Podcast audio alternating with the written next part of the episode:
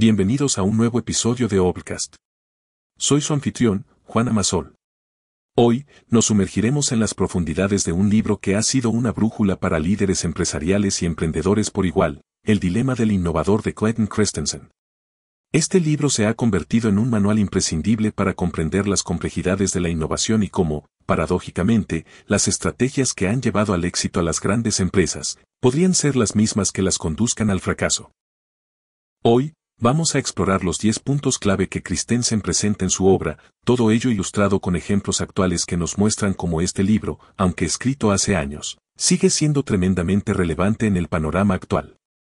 Desde la diferencia entre innovación sustentadora y disruptiva hasta la importancia de la cultura organizacional en el proceso de innovación. Por eso, si te has preguntado alguna vez por qué algunas empresas prosperan en el caos y la incertidumbre mientras que otras fracasan, o simplemente quieres entender mejor el terreno cambiante del mundo empresarial, quédate con nosotros. Este episodio promete ofrecer insights que podrían cambiar la forma en que ves la innovación y el éxito empresarial. Punto 1. Innovación sustentadora versus innovación disruptiva. Ahora que hemos establecido la importancia de entender el dilema del innovador, es hora de sumergirnos en nuestro primer punto clave, la diferencia entre la innovación sustentadora y la innovación disruptiva. Este concepto es la piedra angular del libro y, de hecho, fue Clayton fue quien popularizó estos términos. Entonces, ¿qué es la innovación sustentadora? En términos simples, este tipo de innovación mejora los productos existentes sin cambiar las reglas del juego. Imagina el nuevo modelo de tu teléfono favorito. Cada año se lanza uno con una cámara más rápida, una mejor pantalla o una batería de mayor duración. Pero el concepto general de teléfono inteligente sigue siendo el mismo. Ahora, hablemos de la innovación disruptiva. Este tipo de innovación es un cambio de juego total. No se trata de hacer pequeñas mejoras en un producto existente, sino de crear algo que abra un nuevo mercado o que redefina uno existente. Tomemos el ejemplo del iPhone de Apple cuando se lanzó en 2007. No fue simplemente un teléfono mejor, fue un dispositivo que combinó la telefonía móvil con la computación y el acceso a Internet de una forma que cambió por completo la forma en que interactuamos con la tecnología. Por lo tanto, la innovación disruptiva es como un nuevo actor en escena que no sigue el guion establecido. Y aunque al principio podría no parecer una amenaza para las grandes empresas, a menudo termina cambiando todo el panorama del mercado. Este concepto es crucial para entender el resto de los puntos que abordaremos hoy. Así que ahora que tenemos claro el significado de estos dos tipos de innovación, estamos listos para adentrarnos en las complejidades del dilema del innovador. Punto 2. El peligro de escuchar demasiado a los clientes. Bueno, ahora que hemos explorado las diferencias entre innovación sustentadora y disruptiva, Tal vez te estés preguntando, si soy una empresa exitosa, ¿no debería simplemente escuchar a mis clientes para mantenerme en la cima? Bueno, aquí es donde Clayton Christensen nos lanza una curva. Según Christensen, escuchar demasiado a tus clientes actuales puede ser, de hecho, una trampa. Sí, has oído bien. Esto sucede porque los clientes actuales suelen querer mejoras en los productos o servicios que ya están utilizando.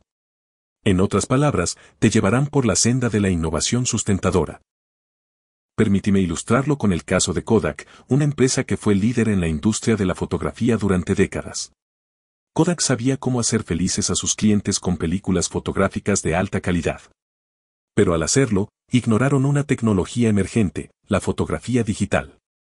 Los directivos pensaron que la fotografía digital era solo para un nicho de mercado y se centraron en lo que sus clientes actuales querían, películas fotográficas mejores y más baratas. Pero ya sabemos cómo termina esta historia.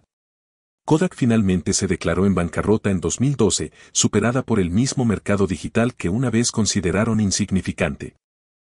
Este punto se vincula perfectamente con la idea de innovación disruptiva que acabamos de discutir. A menudo, las ideas realmente disruptivas no provienen de escuchar a los clientes actuales, sino de prestar atención a las necesidades no satisfechas de nuevos mercados o incluso de crear nuevas necesidades que la gente no sabía que tenía. Entonces, si te encuentras siempre diciendo el cliente siempre tiene la razón, ten cuidado. Podrías estar cavando tu propia tumba empresarial sin siquiera saberlo. Punto 3. El proceso importa. Ahora que hemos hablado de los riesgos de escuchar demasiado a nuestros clientes actuales, quizás te estés preguntando, de acuerdo, si no solo escucho a mis clientes, ¿cómo decido qué innovaciones perseguir? Bueno, Christensen tiene algo muy claro para decirnos, el proceso importa. Sí, el proceso de cómo seleccionas y priorizas proyectos de innovación puede ser la diferencia entre el éxito y el fracaso. Esto no es solo una cuestión de lanzar ideas al azar y ver que funciona. Se trata de un enfoque metódico, casi científico, para evaluar oportunidades y riesgos. Un ejemplo moderno brillante de esto es Amazon Web Services, o AWS. Amazon originalmente no era una empresa de tecnología, era una librería en línea. Pero al darse cuenta de que podían monetizar su propia infraestructura de servidores, se lanzaron al negocio de la computación en la nube. No fue una decisión al azar, fue el resultado de un proceso de toma de decisiones que consideró no solo la viabilidad técnica sino también el potencial de mercado. Esta decisión de Amazon no solo fue visionaria sino también coherente con lo que Christensen destaca en su libro. Innovar no es simplemente una cuestión de tener una gran idea. Es un proceso de evaluar constantemente el paisaje, adaptarse y tomar decisiones informadas. Así que si alguna vez te has sentido paralizado por las innumerables direcciones en las que podrías llevar tu negocio o proyecto, recuerda, el proceso importa. Y un buen proceso puede ser tu mejor aliado para navegar en las aguas turbulentas de la innovación. Y hablando de procesos, el siguiente punto tocará cómo tener todos los recursos del mundo no es suficiente si no tienes el proceso correcto. Pero más sobre eso en un momento. Punto 4. Los recursos no son suficientes. Bien, ya hemos cubierto la importancia del proceso en la innovación, lo cual nos lleva de manera muy natural al siguiente punto que Clayton Christensen destaca en el dilema del innovador, los recursos no son suficientes. Podrías pensar que con suficiente dinero, talento y tiempo, cualquier empresa podría ser innovadora. Pero si eso fuera cierto, empresas como Yahoo no habrían caído en el olvido. Ahora, no me malinterpretes. Los recursos son importantes pero como nos enseña Christensen, tener recursos financieros no garantiza la innovación, es crucial tener el proceso y el enfoque correctos. Y aquí es donde muchas empresas se equivocan. Tomemos el caso de Yahoo. En su apogeo, Yahoo era un gigante de Internet con recursos para comprar casi cualquier startup que quisiera. De hecho, tuvieron la oportunidad de comprar Google y Facebook en sus primeras etapas pero no lo hicieron. ¿Por qué? Porque se encontraban atrapados en su modelo de negocio existente y no tenían el proceso adecuado para evaluar y adaptarse a las nuevas tendencias. Es como tener un coche deportivo de lujo pero no saber conducir. No importa cuántos caballos de fuerza tenga bajo el capó si no sabes cómo usarlo. Así que, si estás al frente de un proyecto o una empresa, no te dejes seducir por la falsa seguridad que los recursos pueden ofrecer. Sin un buen proceso y sin una mentalidad abierta a la innovación, esos recursos no te llevarán muy lejos. Y esto nos prepara perfectamente para nuestro próximo punto, que trata sobre cómo las innovaciones disruptivas a menudo comienzan en mercados pequeños. Pero no adelantemos eventos, ya llegaremos a eso. Punto 5. El valor de los pequeños mercados. Ahora que hemos establecido que los recursos por sí solos no son la clave del éxito en la innovación, podrías preguntarte, entonces, ¿dónde debería buscar oportunidades? Bueno, Clayton Christensen tiene una respuesta sorprendente pero lógica, los mercados pequeños. Sí, has oído bien, los pequeños mercados a menudo tienen un valor inmenso. Según Christensen, las innovaciones disruptivas suelen comenzar en mercados pequeños, nichos que a menudo son ignorados por las grandes empresas. Esto sucede porque las grandes empresas están enfocadas en mercados más grandes y más rentables, lo que deja espacio para que los innovadores entren y establezcan una presencia. Un ejemplo moderno que ilustra esto a la perfección es Tesla. Cuando Elon Musk fundó Tesla, empezó con el Roadster, un coche deportivo eléctrico de alta gama. Mucha gente se preguntó por qué no iba directamente al mercado masivo. Pero eso es lo brillante de su enfoque. Empezó en un nicho de mercado, perfeccionó la tecnología y luego se expandió a modelos más asequibles como el Tesla Model 3. Es como si estuvieras cocinando un plato gourmet. No comienzas alimentando a una multitud, primero perfeccionas la receta en una escala más pequeña y luego, una vez que tienes la fórmula ganadora, la llevas al público en general. Así que la próxima vez que te encuentres descartando una idea porque el mercado objetivo parece demasiado pequeño, recuerda, los grandes océanos se componen de pequeñas gotas. Y hablando de pequeños comienzos que llevan a grandes cambios, nuestro próximo punto explorará cómo mejorar demasiado un producto puede ser contraproducente. Pero llegaremos a eso en breve. Punto 6. El dilema del rendimiento. Entonces, hemos hablado del valor de los mercados pequeños y cómo pueden ser el caldo de cultivo para la innovación disruptiva. Pero, ¿qué pasa cuando mejoras un producto tanto que supera lo que los clientes realmente necesitan o pueden utilizar? Clayton Christensen llama a esto el dilema del rendimiento, y es un tema fascinante. Imagina por un momento que eres un chef de alta cocina. Sigues añadiendo ingredientes exóticos y técnicas complejas a tu plato hasta que se convierte en una obra maestra culinaria. Pero ¿y si tus comensales simplemente querían una buena hamburguesa? Has mejorado el rendimiento del plato más allá de lo que tus clientes realmente necesitan o desean. Un caso en el mundo de la tecnología serían las impresoras 3D para consumidores. Estas máquinas pasaron por una fase en la que sus capacidades superaban con creces las necesidades de la mayoría de los usuarios. Podían imprimir en múltiples materiales, ofrecían una resolución increíblemente alta y tenían todas las campanas y silbatos que podrías imaginar. Pero el usuario promedio simplemente quería algo que pudiera imprimir un objeto de plástico de forma sencilla y eficiente. El dilema del rendimiento es como estar en una bicicleta estática, sigues pedaleando más rápido, pero en realidad no vas a ningún lado. Y este concepto se vincula de manera hermosa con nuestros puntos anteriores. Si estás demasiado enfocado en incrementar el rendimiento para un grupo existente de clientes, puedes perder de vista oportunidades más grandes o diferentes. Así que la próxima vez que te encuentres añadiendo más y más características a un producto o servicio, haz una pausa y pregúntate, ¿estoy realmente satisfaciendo una necesidad del cliente o simplemente estoy pedaleando en mi bicicleta estática?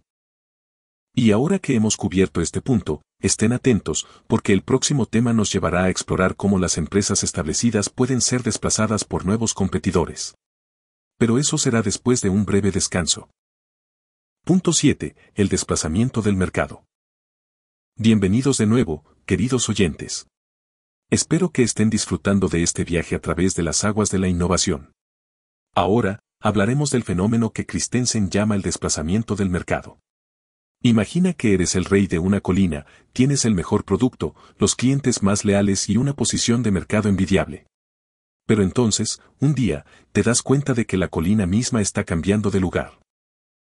Eso es precisamente lo que Christensen nos advierte.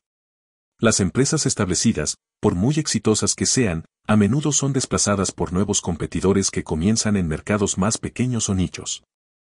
Ya hemos hablado de cómo los pequeños mercados pueden ser semilleros de innovación disruptiva. Bueno, estos innovadores pueden, y a menudo lo hacen, crecer hasta el punto de desafiar y desplazar a las empresas establecidas. Un ejemplo perfecto de esto es Netflix. ¿Recuerdan a Blockbuster? Era el gigante de alquiler de videos. Pero no se adaptaron rápidamente a la era digital. Netflix, por otro lado, comenzó con un modelo de suscripción de DVD por correo, algo que Blockbuster consideró insignificante. Pero con el tiempo, Netflix pivotó hacia el streaming y, bueno, el resto es historia.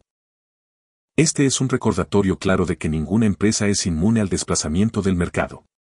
Puede ser el más grande pez en el estanque hoy, pero eso no garantiza que lo serás mañana. Así que la lección aquí es siempre estar alerta. Mantén un ojo en esos pequeños competidores y en los cambios en las necesidades de los clientes. Porque una cosa es segura en el mundo empresarial, el cambio es la única constante. Y hablando de cambios y adaptaciones, nuestro próximo punto abordará la importancia de la cultura organizacional en la innovación. Pero, como siempre, uno paso a la vez. Punto 8. La importancia de la cultura organizacional. Bien, ahora que hemos discutido el desplazamiento del mercado y cómo incluso los gigantes pueden caer, es el momento de hablar de un aspecto que a menudo se pasa por alto pero es crucial para cualquier empresa, la cultura organizacional.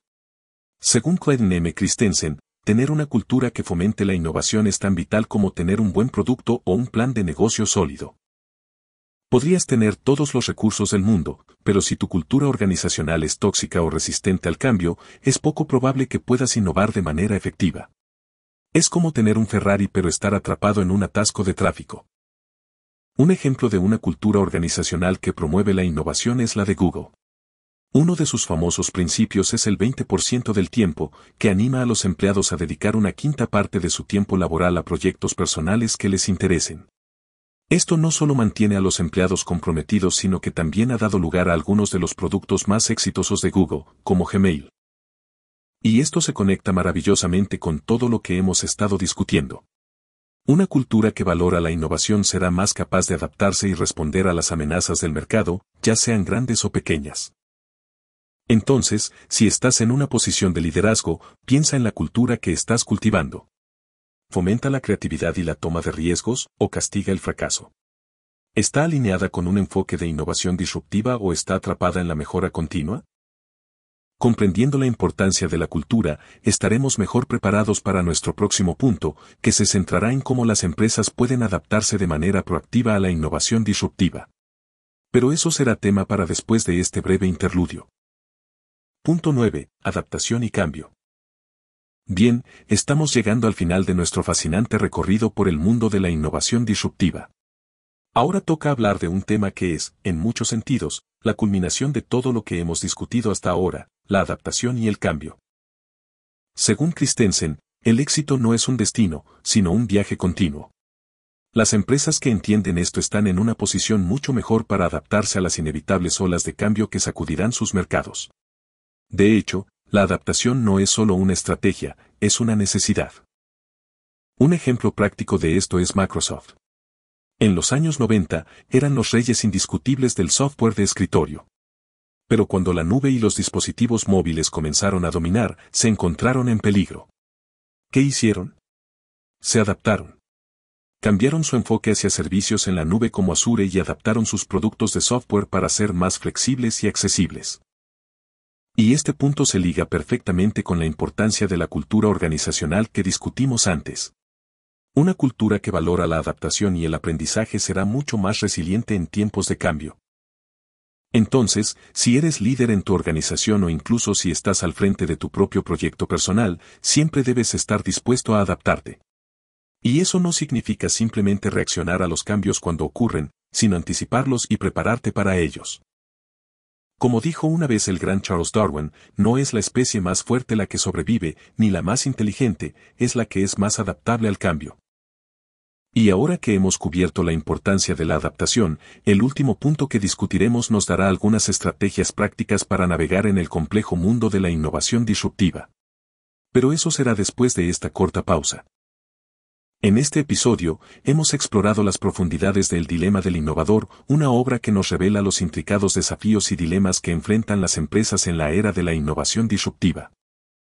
Clayton Christensen no solo nos ofrece un análisis crítico de cómo las grandes empresas pueden fracasar frente a nuevas tecnologías, sino que también destaca la importancia de adaptarse, cambiar y mantener una cultura organizacional abierta a la innovación.